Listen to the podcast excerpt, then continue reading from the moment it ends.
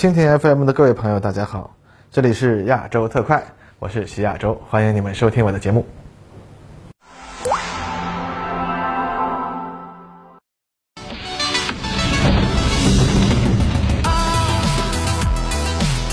大家好，欢迎来到本期的亚洲特快，我是在观察者网陪您聊外军的徐亚洲。今天啊，咱们继续来讲这个小国军备制系列的故事啊。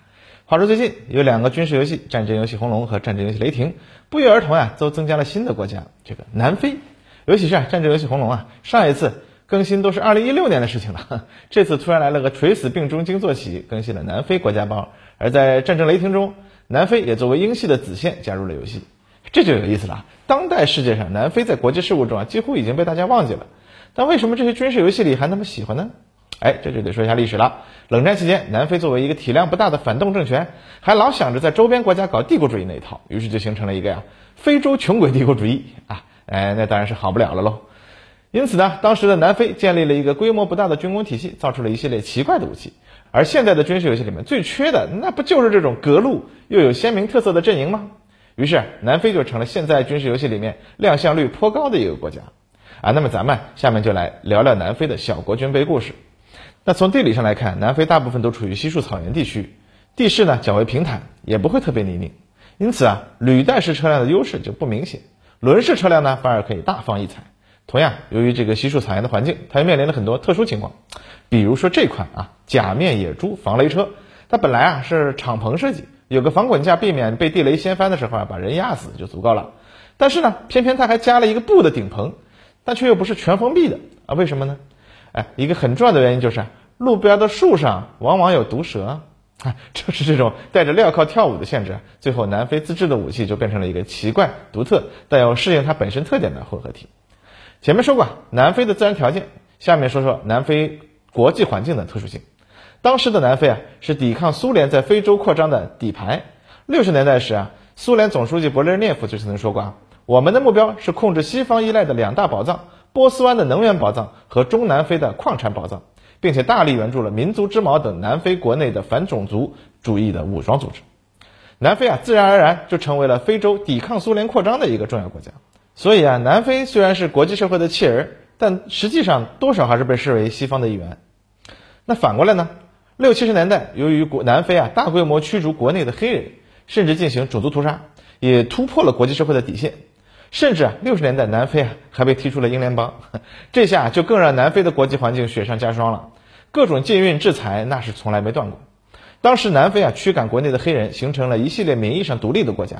于是自然又要扶植南非控制的殖民政权，同时呢，在自己国内也要面临民族之矛等反抗武装的游击战。然后啊，他还积极干涉周边国家的政局，这仗啊真是越打越大。一九七五年，南非北边的邻国安哥拉爆发内战，左翼的安哥拉人民解放运动，简称安人运，它还有一个特别灵性的缩写啊，叫 MPLA，和右翼争取安哥拉彻底独立全国联盟啊，简称安盟之间那是大打出手。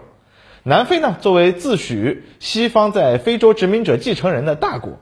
自告奋勇的就插手到了这场内战之中。美国呢，担心弄脏了自己的手，于是啊，一九七七年，联合国开始对南非进行武器制裁之后。就由以色列和南非进行合作，为南非啊提供武器装备和人员训练的支持，而美国呢则主要支持安盟。在使命召唤冷战中啊，玩家就要扮演 CIA 的探员，在安哥拉帮助安盟作战。一九八零年，南非全面入侵安哥拉，战争初期啊，看起来似乎南非军队进展顺利，吊打安人运。于是啊，顺理成章，苏联也派出了自己的金牌打手古巴和东德来对付南非。那几万名古巴和东德军人和苏联的先进武器，让本来啊凭着武器装备优势占到上风的南非，顿时就头痛了起来。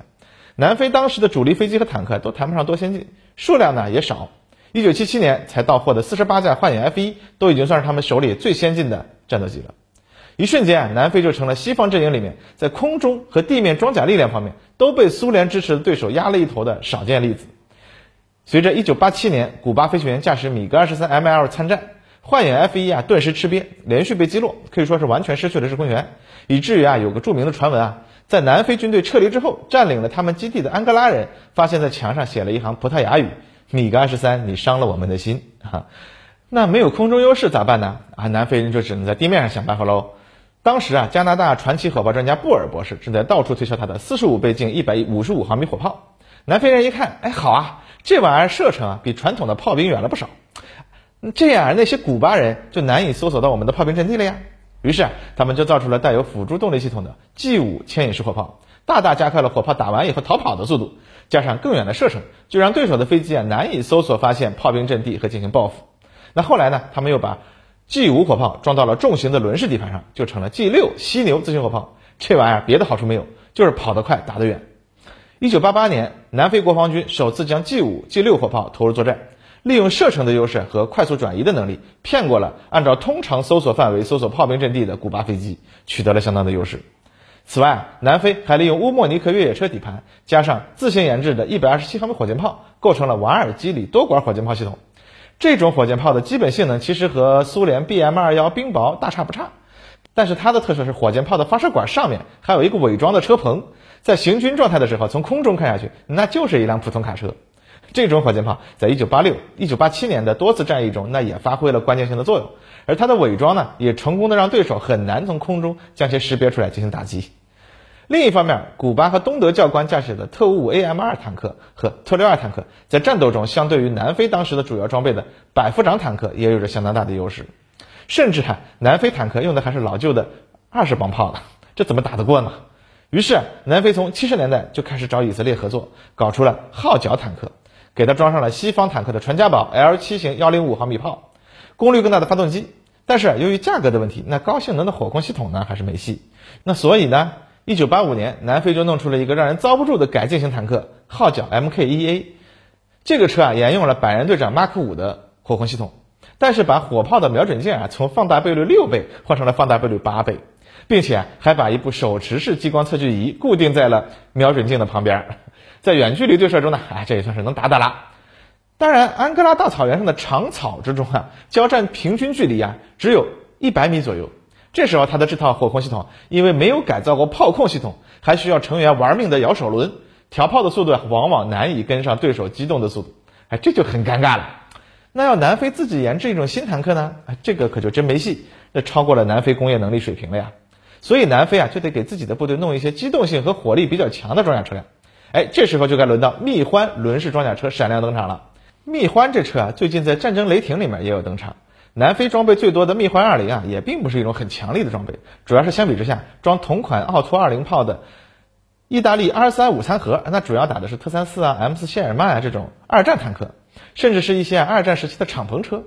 而蜜獾二零对付的特五四啊、M 四八啊这些战后车的侧面装甲，也能轻松的挡住它的二零炮，那所以是当然是占不上便宜喽。不过在现实中呢，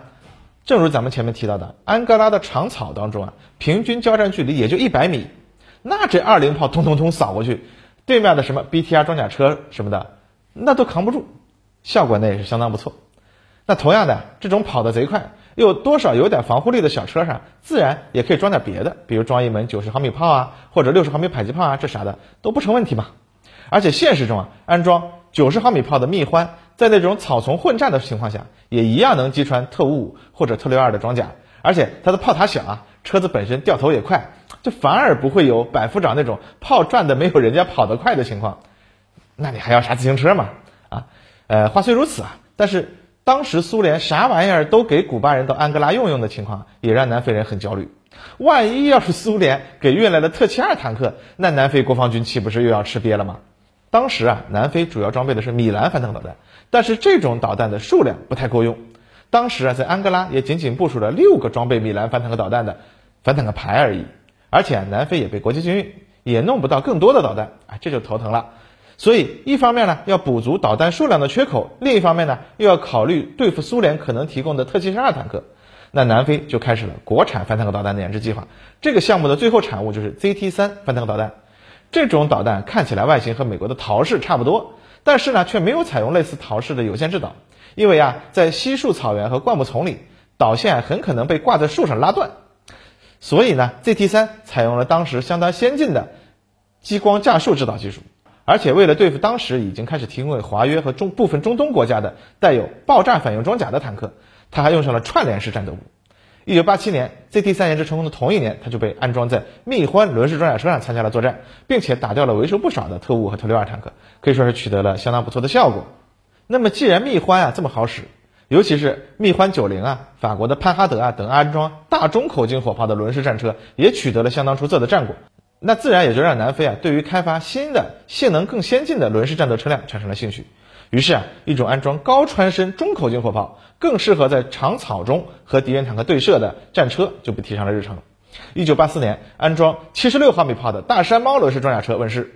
不过，由于战事紧张，南非丹尼尔公司的生产线啊正在加紧制造蜜獾战车，所以用大山猫替换这个蜜獾九零和潘哈德的计划就被延迟了。直到一九八九年，大山猫轮式突击炮才终于装备了南非军队。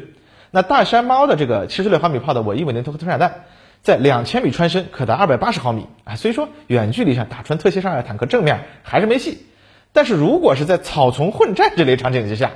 凭着高射速和炮塔转速的优势，那还真能拼一拼。而且啊，如果在固定阵地设伏或者有别的有利的情况下，对付一下特五五或者特六二，那就更没问题了。不过呢，大山猫实际装备的时候啊，安哥拉战争已经接近尾声，因此呢，它没能赶上参战。一九九四年南非大选时啊，大山猫才迎来了自己的首次实战，执行南非国内安全巡逻任务。而这个呢，已经是南非白人政权作为非洲全鬼帝国主义的末日了。除了上面提到的正面战场之外啊，南非白人政权当时还在国内外多个战场上。同时进行旷日持久的治安战，苏联为南非的对手啊提供了数之不尽的地雷和各种爆炸物，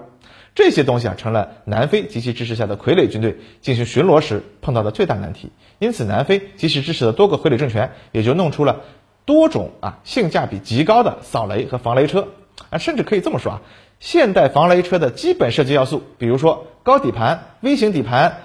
低压轮胎以及啊多层底盘装甲。那都是南非人在无数次的地雷战中摸索出来的，这里面还有一些特别奇形怪状的东西值得一提，哎，就是这个 Pokey 扫雷车，这个小车啊特别有意思，它的扫雷装置啊就位于驾驶座的正下方，它所装配的轮胎呢是 F1 方程式赛车所专用的轮胎，这种轮胎对地面的压强极低，甚至能碾过地雷而不触发。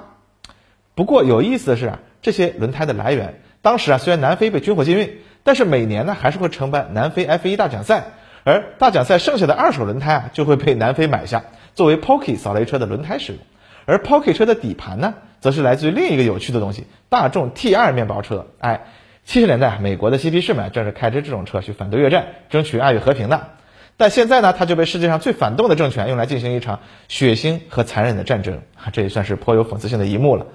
经过一场旷日持久二十多年的战争。南非白人政权终于也是多行不义必自毙啊！现在南非也回归了他在世界角落里作为一个地区强国安静过日子的角色，而南非的军事工业也演变成了一个世界军火市场小卖家的地位。虽然今日的南非呢还有种种的麻烦和问题，也很少再出现在世界新闻当中，但和平本身啊就是最大的奖品，那还有什么比这更珍贵呢？好，这就是我们今天节目的全部内容了，感谢您的收看和三连支持哦，咱们下期再见。